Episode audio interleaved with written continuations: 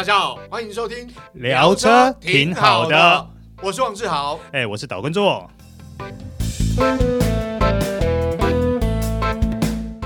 Hello，各位听众朋友，大家好，欢迎收听这一集聊车挺好的，我是岛叔岛根座。今天呢、啊，我们来聊一台长得有点可爱，然后动力是全新的形式的国产都会小车，那就是 Honda Fit e-HEV。原先呢，在九月的时候，e-HEV 就已经开出了预售价喽。那个时候预售价是八十六点八万元，哇，这个价钱很多网友都觉得不便宜呀、啊。毕竟这样的一台小车都可以买到比它车格大一级的 Altis 啦，或者是强调动力操控的 Focus 啦。话虽如此，导叔也曾经私底下去问过一些身处第一线的销售顾问，他们是说。在这段时间呢，虽然汽油版已经上了，那油电版 e-HEV 油电版是属于接单的部分，那其实询问的人还不少。所以呀、啊，当十二月二十号星期四 e-HEV 在发表的现场，Honda 台湾宣布建议售价一口气降到七十九万九，等于就是大概降了差不多七万元吧。说真的，现场媒体都有吓了一跳的感觉。那这个时候，你就会发现说，呃，e-HEV 版其实九万九，跟汽油版七十四万八，其实中间价差也差不多只有五万块钱而已。如果是我，我要选择汽油版，还是要选择 e-HEV 油电动力版？哎，这个问题又是陷入选择障碍啦。不过哈，导叔自己的看法是。呃，虽然台面上的价钱价格只差了五万块左右，但是我相信对于各地区经销商来说，应该还是会想办法做出更明显的价差啦。哦，不管是呃赠送或是一些其他的方式，呃，导叔讲到这里，应该很多听众朋友就明白啦。好，也就是说，预算型的考量下，你可以选择汽油版。那如果说你喜欢动力、重视环保、油耗的消费者，你就可以选择 e-HEV 车型。所以哦，在这种状况下，Fit e-HEV 目前年销量预估在三千六百台。嗯，导叔是觉得这个数字还算蛮合理的啦。好，先前在节目中有跟各位听众分享过 Fit 这套 e-HEV 的一些作动原理。好，那我们再来复习一下 e-HEV 系统的驱动马达。和引擎搭配上，在大部分时间呢、啊，它们都是处于一种串联的状态啊。流程是这个样子啦：引擎把发出来的动能转成电，储存在锂电池里面，然后呢，驱动马达再用锂电池里面的电来带动车轮，让车子整个往前进或后退。也就是说呢，在基本上大概很多很多的时间上，引擎都是拿来当成发电机在用。所以啊。Honda 他们自己也开玩笑说：“啊，我们家的 Fit 就是一台自己带发电机的电动车啊！”哈哈，其实这样讲也没错啦。只不过说，为什么这要这样设计呢？它最大的好处就是因为啊，引擎它只需要很单纯的发电，当发电机来使用，它不需要去顾及说驾驶状况跟动力需求，所以引擎在调教上，它就可以以最省油。最能够降低油耗跟排废的方式去进行调教，所以 e have 它会有一个非常漂亮的呃排放数字跟油耗数字。比如说啦，在这边跟大家报告一下，呃，Fit e have 目前原厂提供给我们的一些相关数字，比如说它的最大扭力是二十五点八公斤米，不小哦。以这样的一个小车来说，市区油耗每公升三十九点五七公里。平均油耗是二十六点九，也就是说每公升可以跑二十六点九公里，零到一百加速十点零二八秒。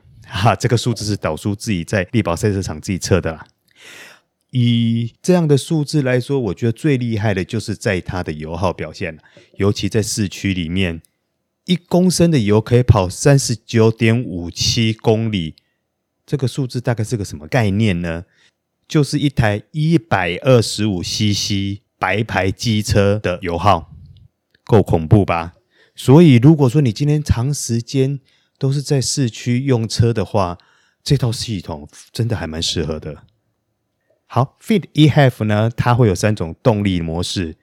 呃，起步或低速的时候，这个时候引擎就不发电了，纯粹就是用锂电池里面所储存的电去驱动行驶。那如果需要超车、爬坡，或是电池里面的电快要不够的时候呢，这时候引擎才会去发电。如果车子在高速公路定速巡航的时候呢，系统啊，它就会自动切换到由汽油引擎来带动车子。这个时候呢，变速箱也会把齿比切到超比档，也就是我们常常所说的 OD 档啦，让油耗降到最低。我们之前有跟大家报告过，eHev 这套系统呢，在时速八十公里以下是会用电动马达去驱动行驶的。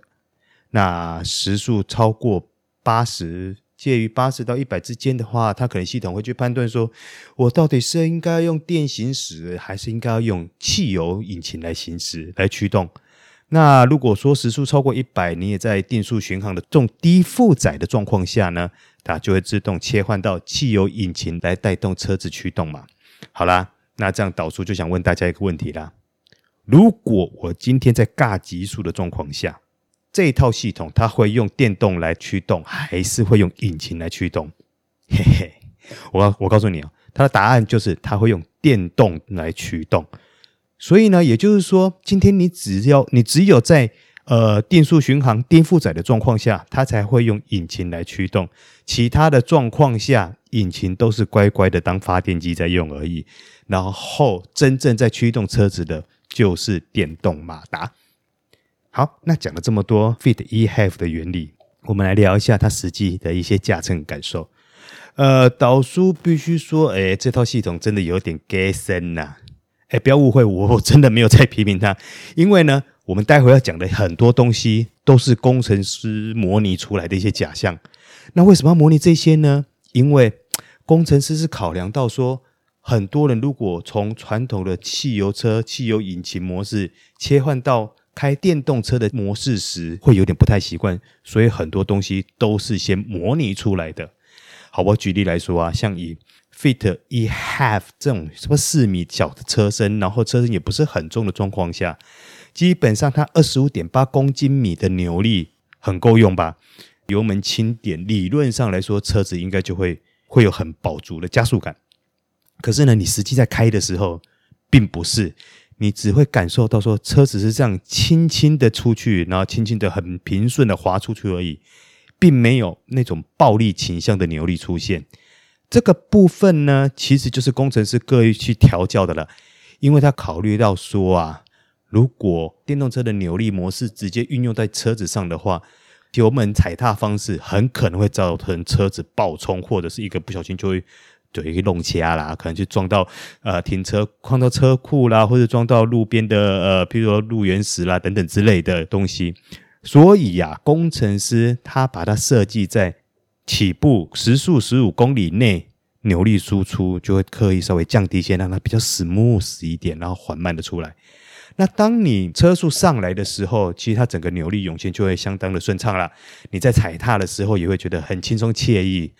然后，尤其你在超车的时候，你油门一踩，哦，你就会顿时感到饱足的扭力感出现，车子在加速也很轻巧、很迅速。可是呢，这个时候你就会发现一个很奇怪的问题，就是不是电动马达在驱动吗？为什么我还除了有引擎声浪以外，而且还会有高亢的引擎声浪，还会有换挡的声音，而且还会有一点换挡的顿挫感，这很奇怪呀，对不对？好，我告诉你答案。这一切的一切，通通都是工程师做出来的、模拟出来的。不管你听到的那些引擎越来越高亢声音，嗯，换挡，嗯，或者是你在换挡时候会有一点小小的顿挫，那些通通都是工程师做出来的。那重点就是怕说大家一开始接触电动车会有点不习惯呐。不过说真的，后来导数实际去这样体验了一下。呃，其实它算模拟的还蛮像的啦，算是还蛮有趣的一个特色的。好，那为了要展现 Fit eHave 灵巧的操控性，Honda Taiwan 还特别安排了这一次呃试驾的媒体到力宝赛车场去进行绕追，还有下赛道里面去直接体验啦。你可以很明显感到是这一代的 Fit，它不管是车身刚性、方向盘的转向准确性、路感回馈精致度都有比上一代有大幅度的精进。但因为它是都会行车需求嘛，所以它的悬吊行程不算短，而且在阻尼调校上也比较偏舒适取向。虽然是这么说啦，可是直接下了赛道以后，你还是觉得这台车还蛮好玩的。因为最主要是因为它车子小、灵巧、轴距不长，所以你在过弯或者是一些比较狭小的弯道的时候，你都会感觉到很充沛的一些驾驶乐趣。那唯一唯一一个比较，我不能讲它叫缺点，因为毕竟它是小车动力、小车规格模式的动力。你今天把它投放到赛道里面去，它的动力一定是不够用的嘛。所以它出弯的时候，或是在大直线油门到底在拼直线的时候，你会发现到它的动力是真的还是有点不够。可是除了在力宝赛车场以外，我当天在台中市区或是快速到、高速公路正常开的话，导叔个人觉得说它的加速感轻巧，然后整个。方向盘操控，甚至于车身稳定度表现都还蛮符合一台都会车的一个需求。好，最后我们来谈谈 Fit e:HEV 跟汽油版差了五万块钱，这中间到底差了哪些东西？好，首先我们来讲外观，它外观有三个很细微的差别。第一个就是车头车尾的 logo 四周内侧啊多了一圈，他们叫做科技蓝的边框。第二。在水箱护罩下缘呢、多了一条微笑线的镀铬饰条。第三呢，就是车尾门后方多了一个 e half 的名牌。除了这三个以外，汽油版跟油电版外观长得一模一样。好，那内装差在哪里呢？第一个部分就是它多了 BSI 盲点侦测警示系统。第二个多了。驾驶座膝部气囊，也就是说，e:HEV 车型配了七颗气囊。最后一个还有就是 Smart Entry 智慧型车门启闭系统和离开自动上锁功能，多了这三样配备。那另外一个就是进行 NVH 的隔音工程强化，包含防火墙啦、轮拱啦、顶棚等十二个地方都进行强化。好，那最后要讲的就是我们今天所试驾的这个冰河白内装。它是 e:HEV 专属的选配项目，汽油版没办法选，选配价一万两千元。说真的，这组冰河白内装在颜色上，它颜色它是带一点点的灰色，它不是纯白色，也不是那种象牙白，就是带一点点灰色的白色，看起来质感还不错，效果也不错。但坦白说，比较不耐脏啦。那另外呢，我们还要再提到一点，就是 Fit e:HEV。如果啊，它有配备倒车萤幕显示系统的话，我觉得它会更有亲和力。以上就是我们这一集的聊车，挺好的，希望你会喜欢。我们下次见，拜拜。